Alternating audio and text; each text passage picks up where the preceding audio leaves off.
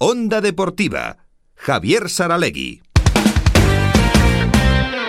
Pues lo de cerrar un poco casi como la, Santísima Trinidad, un, círculo, ¿no? Si hablábamos hace dos o tres semanas con Zupo Equisoain y, y, la semana pasada con Ambros Martín, pues a lo mejor ahora ya, ya está diciendo por ahí nuestro invitado de hoy, hombre, Ambros Martín, hombre, Zupo, a Zupo le vio hace poco.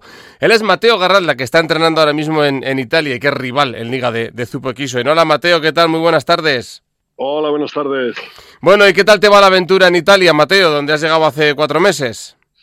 Pues mira, complicadita, complicadita. Eh, vine ya con el equipo ya hecho, en una situación difícil, con el objetivo de clasificarnos para la Copa. Lo conseguimos, eh, pero luego, claro, eh, continúa la liga y en la renovación de la liga, pues bueno, los cuatro primeros rivales duros, duros, van los primeros en, en liga y entonces, bueno, pues se, está siendo una temporada dura, dura, pero bueno, en la cual, pues bueno, te, tienes que esforzar más en muchos aspectos para, para intentar sacar lo mejor de, de ti y del equipo. Señalabas al llegar allí que no habías podido, evidentemente, conformar la plantilla como a ti te gustaba o como tú hubieras querido, entonces que era un reto y es un reto como entrenador sacar lo mejor de la plantilla que hay. Eh, ¿Está equilibrada tu plantilla y, y, qué tal es en, el nivel de, de, del Albatro, de Siracusa y de la Liga Italiana?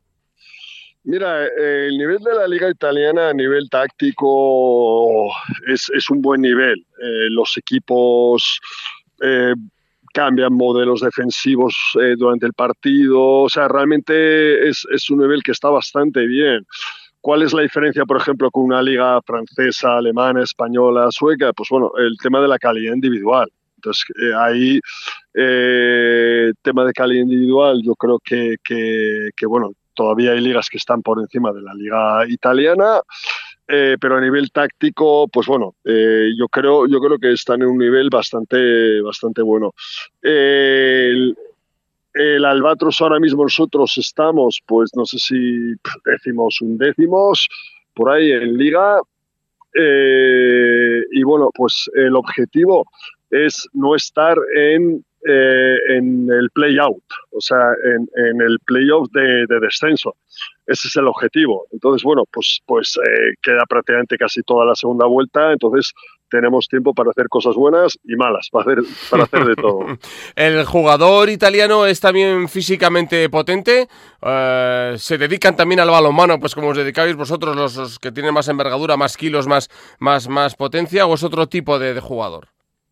No, mira, eh, va, esto va por barrios. O sea, hay equipos donde ves que, hay un trabajo físico fuerte y donde ves a, jugadores eh, fuertes, rápidos, ágiles, y hay equipos donde esto no lo ves tanto. Entonces, también es cierto que hay equipos como, como pasa en el mío, donde hay una serie de jugadores donde tienen trabajo, o sea, donde, donde aparte de jugar a balonmano, pues, pues tienen sus trabajos. Mm. Entonces, esto hace pues que no vengan una serie de entrenamientos que son fundamentales, pues, pues, pues depende del objetivo, o bien físico, o bien técnico, o bien táctico. Eh, pero esto no solamente pasa en Albatros, también pasa en, en, en otros clubs.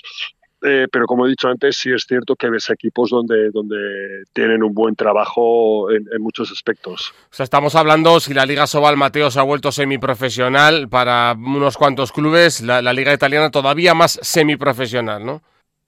No, no, no, yo creo que estamos a un nivel muy parecido en ese aspecto. ¿eh? O sea, por, por, eh, por lo que yo hablo con entrenadores de, de Asobal o entrenadores que están en España, ahora mismo la liga italiana en muchos aspectos es una liga muy seria. Eh, o sea, una liga muy bien estructurada, todos los partidos en el abierto, tienen una buena, tienen un buen streaming, eh, es una liga que hoy por hoy en, muchos aspectos no tiene nada que envidiar eh, a la Liga Sobal. Bueno, nos decía, valorábamos con Zupo hace, hace un par de semanas eso, la Liga Sobal y, le daba pena a Zupo, decía que, que, la Liga Española es ahora mismo la cantera de la, de la francesa, ¿no? Y que muchos jugadores, mucho talento español está saliendo hacia, hacia Francia. Dices que mantienes contacto con, con los entrenadores de Asobal. ¿Cuál es un poquito tu, tu visión de la Liga Española? Pues bueno, pues eh, prácticamente no en el aspecto de que sea la cantera de la liga francesa, pero sí desde el punto de vista que, que el jugador español, por, por, por cuestiones de, de salarios, de, de, contratos, pues lógicamente a la que puede se va. Eh, y lo mismo se puede estar yendo a Hungría, Francia, Alemania, Dinamarca, o sea, a donde puede encontrar mejores opciones de, de, de, contratos laborales. O sea, y eso es así. Hoy en día eh, la Liga Sobal y los salarios que están pagando en algunos aspectos, pues bueno, es lo que hay. O sea, es así de claro. O sea, nadie, nadie paga más de lo que puede o intenta no pagar más de lo que puede. Y es como está ahora mismo la, la Liga Sobal. Oye, ¿qué te planteó el viejo zorro de Zupo Equiswain en ese partido que teníais de Sassari contra Albatros, que lo ganó el Sassari? No, bueno, me, una 6-0 sin más. O sea, nosotros, de Zupo, una 6-0 de Zupo, eh, ¿no? Exacto, sí, o sea, sin más, o sea, realmente nos ganaron, nos ganaron y bien ganados, o sea, eso, eso está ahí el resultado y, y, nosotros la verdad es que llevamos ya varios partidos donde el equipo no, no estamos jugando bien, o sea, creo que hay un aspecto mental importante de, de inseguridad por parte del equipo y sabes que cuando los equipos empiezan a tener dudas, mm. da igual la calidad de los jugadores, eh, todo se contagia y, con Zupo, pues bueno, no, no, con el Sassari no, no, no fue una excepción, o sea, nos ganaron y, bien ganados. Cuando hablábamos con Ambros Martín, que fue, que vino, vino a dar una, unas charlas aquí a Pamplona, ahora está con la selección española femenina, y justo creo que fue uno o dos días antes de ese, de ese derby, se lo planteábamos, bueno, derby para nosotros, ¿no? Porque estaba Zupo y Mateo en los banquillos y nos dijo, hombre, maestro contra el alumno, pero no sé yo hasta qué punto, Mateo Garralda, de qué fuentes has bebido, si has bebido de Zupo algo para ser entrenador, o te has hecho a ti mismo como también también de jugador, ¿no? Mira, no, yo he tenido la suerte de tener eh, grandes entrenadores y, y, de todo se ha aprendido. O sea, he tenido la suerte de estar con Jordi Rivera, eh, con Valero, con Manolo Cadenas. Entonces, eh, de todo se ha aprendido. He aprendido de cosas que, que, me gustaban y me gustaban cómo llevaban los equipos y también he aprendido de entrenadores en los cuales digo, mira, esto creo que no. Hmm. O sea, esto creo que no. Así de claro. Entonces, pues bueno, eh, luego también he tenido mucha suerte de estar tres años en Dinamarca, lo cual pues bueno, eh, es, un balonmano a nivel táctico tremendamente rico. Eh, creo que hoy en día el balonmano danés lleva ya muchos años demostrando lo que es y eh, a nivel mundial es un balonmano brutal. Creo que también han sabido creo no, sé que también han sabido adaptarse a un balonmano no tan cerrado como el que había hace 12, 15 años en Dinamarca y han sabido abrirse. Las defensas ya no son como eran antes, sino son mucho más defensas mucho más disuasivas, mucho más eh, abiertas, entre comillas, mucho más agresivas en, en, aspectos de, de, movilidad. Y como he dicho antes, también, también he tenido la suerte de estar en Dinamarca tres años allí, que, que, que, que me valió de, de mucho para, para adquirir otra manera de balonmano, otros conceptos tácticos en el balonmano. Hmm, esa fue tu única experiencia fuera de España como jugador, pero luego como entrenador no has parado. Rumanía, Puerto Rico, Chile, Egipto, Arabia Saudí, ahora Italia. No podías quedarte quieto, ¿eh? Mira que habías vuelto aquí a jugar, pero no podías, ¿no? Sí, mira, al final, eh, o sea, me encanta el hecho de, de haber podido estar en, en, en varios países. Eh, viendo un balonmano, eh, pudiendo hacer lo que, lo que más me gusta, que es, que es entrenar a balonmano y pudiendo conocer otras culturas. O sea, realmente eh, en ese aspecto estoy, estoy encantado. Quizás ahora hay que empezar a, a, buscar estarse un poquito más quieto porque ya mis hijas van creciendo y ostras, y ya demandan otra serie de cosas. 53 años, Mateo, que va pasando el tiempo. 54. Ah, 54 ya, claro. Soy, soy, soy, del 69, soy del 69. Entonces, bueno, sí, va pasando el tiempo y, y bueno, y encantado. Oye, a Zupo le hacíamos la pregunta y hablábamos de ello eh, con él el otro día, pero tú como has jugado con ambos no me puedo resistir. Jackson Richardson e Ivano Balic, eh, ambos te pasaban balones a ti. ¿Cuál, ¿Cuál de los dos llamó más tu atención, Mateo? Mira, eh, para mí Ivano Balic es y ha sido el mejor jugador, eh, el técnico de la historia. O sea, una finta brutal a punto fuerte, a punto débil, eh, variedad de lanzamiento en momentos clave, o sea, te la metía a pie cambiado, eh, a pie cambiado de cadera, te la metía a dos pies, te, la, te la metía en rectificado, o sea, a nivel de lanzamiento, para mí técnicamente el mejor jugador de la historia, eh, Ivano Balic. O sea, lo tengo clarísimo. Eh, lo mismo sale punto fuerte, punto débil, o sea, eh, brutal. Eh, creo que es el, jugador con mayores recursos técnicos, poniéndolos en momentos claves y siendo efectivo.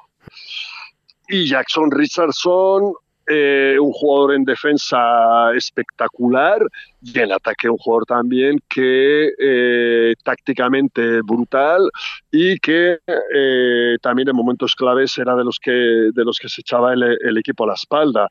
Entonces elegir a uno no o sea es yo creo yo creo que, que para, para mí es imposible. Sí sí que te puedo decir tajantemente para mí Ivano Balic el mejor jugador técnicamente el mejor jugador de la historia.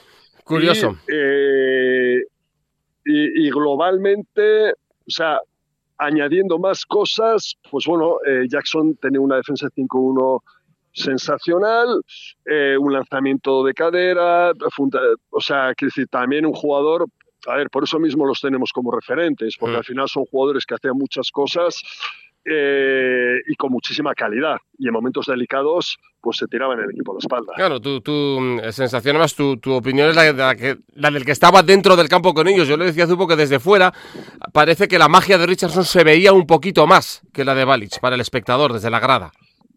Mira, en, en, Portland San Antonio sí, yo creo que sí. Para el equipo nacional de Croacia yo creo que lo veían más en Ivano, en Ivano. Yo creo que hay jugadores de selección hay jugadores de club y hay, y hay, muy pocos jugadores que son capaces de dar en, en, los dos. Entonces yo creo que a nivel de selección, Ivano Balic dio más eh, que lo que dio en el Portland San Antonio, eh, siendo un grandísimo jugador en el Portland San Antonio, o sea, ahí no, no, no, no, le, no le quitó nada. Y yo creo que Jackson Richardson, eh, Jackson eh, dio muchísimo los dos, tanto en la selección como en el equipo nacional. Uh -huh. Ahora Pero, ya me han encajado, ahora me han encajado todas las piezas. El... Con esta segunda explicación, porque nosotros veíamos más a Balisen por la San Antonio que en la selección, ¿no? Mira, te, te voy a dar un detalle. Eh, Ivano Balic ha conseguido lo que no ha conseguido eh, ningún jugador en la historia. Creo que en cuatro o cinco campeonatos oficiales, europeo, mundial, olimpiadas, es el mejor jugador del torneo. Claro. Ser el mejor jugador del torneo en un mundial y en el siguiente, y en el siguiente europeo y en la siguiente olimpiada, o sea, eso, eso no lo ha hecho nadie, pero nadie. Uh -huh. eh, sin embargo, eso en el Portland no fue así. Oye, ¿mantienes el contacto con la gente de aquellos años? Mira, muy ligerito con Jackson, con Ivano, cuando nos hemos visto en los mundiales, con Chile, eh, con Josu, con Josu he tenido contacto con él también.